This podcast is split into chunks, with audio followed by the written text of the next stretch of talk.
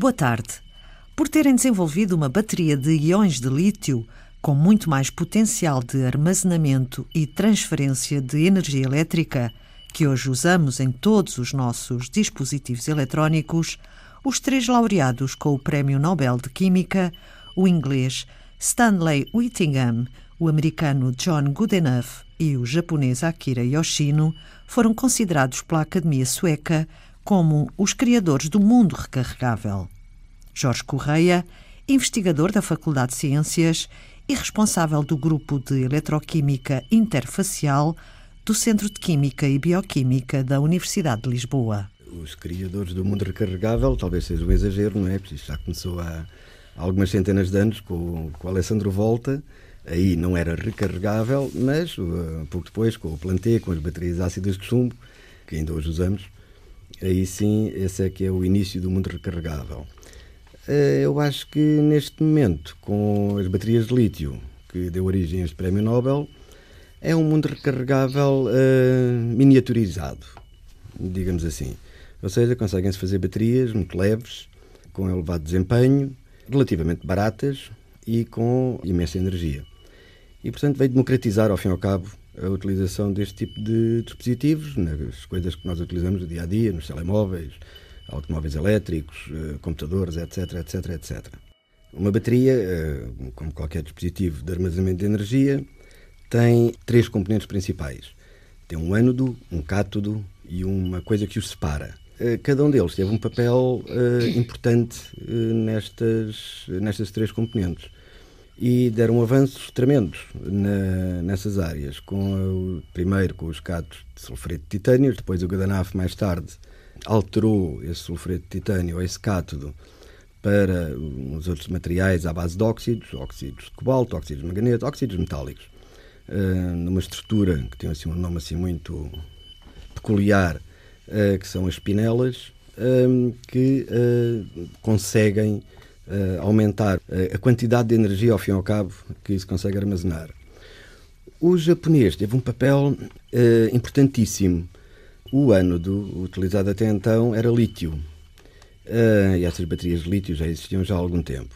Só que o lítio é um metal extremamente reativo uh, reage muito facilmente com oxigênio, com água, etc. Tem que estar separado, afastado uh, desses ambientes, porque senão reage de forma explosiva. Temos tido exemplos de várias situações em que as baterias uh, explodem ou degradam-se de tal maneira que não, não são utilizáveis. E esse japonês conseguiu utilizar um material seguro, ou seja, um material à base de carbono, um grafite, carvão, pronto, uh, à base de carbono com intercalação dos íons lítio, o que tornou essas baterias muitíssimo mais seguras. Bem, seguro, seguro, seguro, nunca existe nada, não é? Até nós, quando atravessamos a estrada, não é seguro, portanto, a segurança é relativa, mas uh, as baterias são hoje utilizáveis de forma segura, todos nós as utilizamos, uh, presumo que nenhum de nós, os três que estamos aqui no estúdio, alguma vez já tenha tido alguma explosão de uma bateria de lítio. Portanto, é um material bastante seguro e, portanto, as contribuições foram essas, não é? foram hum, melhoramentos e evoluções, quer no CAT, quer no AND, que permitiram hoje a utilização de, desse tipo de unidades. O elemento químico lítio, do grego litus, que significa terra, foi descoberto em 1818 pelo sueco Johan Arfvedson no minério petalite, que havia sido descoberto por um português em 1800 numa ilha da Suécia. Maria José Lourenço, professora na Faculdade de Ciências, coordenadora do mestrado em Química Tecnológica e investigadora do Centro de Química Estrutural da Universidade de Lisboa. José Bonifácio de Andrada e Silva foi, na realidade, um português, portanto, estávamos no século XVIII, na altura. Ele nasceu, embora no, no aquilo que é atualmente o Brasil, atualmente, mas era português, não é? Uh, foi um homem muito importante. Foi diretor da Casa da Moeda, do Laboratório Químico, uh, trabalhou diretamente com, a, com o italiano Volta, que daí até, quem sabe, porque eu de facto não tenho esses dados comigo, mas eles existem, sobre as descobertas que ele fez e o trabalho que ele fez com Berzelius. Estamos a falar da Suécia, portanto, o próprio Prémio Nobel ser dado, na Academia Sueca, também está a homenagear um sueco que foi quem descobriu o lítio, através de um mineral descoberto por este português que é o Bonifácio, chamado José Bonifácio de Andrada e Silva. Esse mineral é a petalite e o jovem sueco que acabou por descobrir o lítio foi porque existia este mineral descoberto por este português. Não existe lítio na forma nativa, não é? Tal como encontramos alguns metais nobres, como o ouro, a prata, etc. Uh, eh, o lítio não existe na forma elementar, existe sobre a forma de minerais eh, de lítio, carbonatos, silicatos, uh, algumas formas muito complexas. O que se tem assistido é que, principalmente na América do Sul e também na Austrália, uh, o lítio, primeiro a ser explorado, era um lítio que eu direi fácil. Portanto, era fácil extrair, uh, separar o lítio, isolar o lítio dos minerais em que estava. E neste momento, os minerais começam a restar, portanto, esse lítio fácil, de, fácil, fácil de trabalhar e fácil de recuperar o lítio, está-se a acabar mesmo. E os minerais que existem hoje em dia são materiais muito recalcitrantes. Ou seja, é difícil extrair o lítio.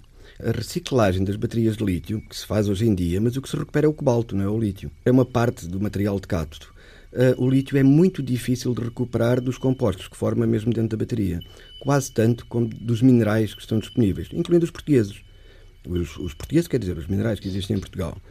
E, portanto, são materiais muito recalcitrantes. Como resultado disso, o que se tem assistido é que, desde que apareceram as baterias de lítio, já há uns cerca de 30 anos, para aí, a quantidade de energia por unidade de massa ou de volume, ou seja, a densidade energética das baterias tem vindo a aumentar, especialmente porque cada vez são mais pequenas, é? para a mesma quantidade de energia, cada vez são mais pequenas, e o preço, ao início, uh, o preço da quantidade de energia, é? por watt-hora, uh, também vinha diminuindo.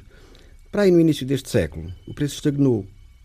Ou seja, supostamente está a ser produzido muitíssimo mais, né? e agora com os veículos elétricos e tudo, que levam grandes quantidades de, de, de baterias, se a produção aumenta tanto, o preço deveria continuar a descer. Mas não, o preço estagnou. E o preço estagnou porque o lítio está cada vez mais caro. Porque é mais difícil extraí-lo, são processos mais complicados, mais onerosos, etc, etc. E, portanto, o preço estagnou. E dentro em pouco vai começar a subir. Porque os minerais que existem é muito difícil extrair de lá o lítio. Uh, extrair o mineral é fácil, mas depois tirar de lá o que interessa, que é o lítio, é cada vez mais caro e os valores vão começar a subir.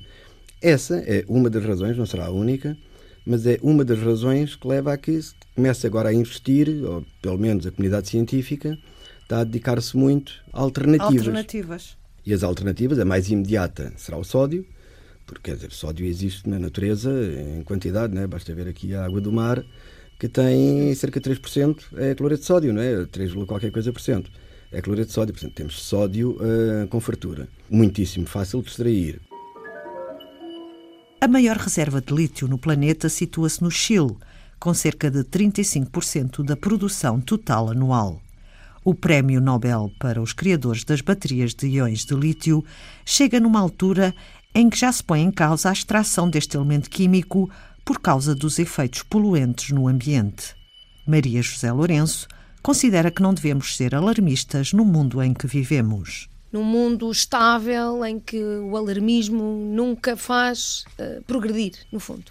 A informação, a educação é muito importante para que toda a gente consiga ter presente aquilo que, no fundo, é real e o que se passa aqui é que a tabela periódica diz-nos muito sobre muita coisa. Ou seja, nesta tabela, com 118 elementos atuais, todos eles têm uma história. Mas muitos deles, ah, como eu às vezes digo aos miúdos mais pequenos, quando eles têm curiosidade, ah, já andaram muitos a esgravatar aqui no Globo e alguns deles já estão críticos, portanto já não existem tão disponíveis uh, quando seria de desejar para nós eternamente continuarmos a utilizá-los em várias situações do nosso dia a dia. Porque a indústria química, que depois é uma transformação, portanto, a química como ciência da transformação, necessita de fazer estas, uh, estes produtos para, para o conforto das da nossas vidas. das nossas vidas, porque nós estamos assentes em tecnologias e em química, por muito que custa muita gente ouvir o que eu acabei de dizer, mas a verdade é que a química é, é ótima para o nosso dia a dia. Uh, eles já estão críticos. Ora, o lítio é um deles, por vários uh, motivos. E daí haver já investigação noutros que possam não estar tão críticos, como por exemplo o sódio e até mesmo o potássio. E tem que ver um pouco com isso. Porquê? Porque a reciclagem que tanto se fala e tão querida em outras situações, com outros produtos, neste caso é muito complicada. Porque não é possível, uh, até à data, descobrir a recuperação total do produto inicial.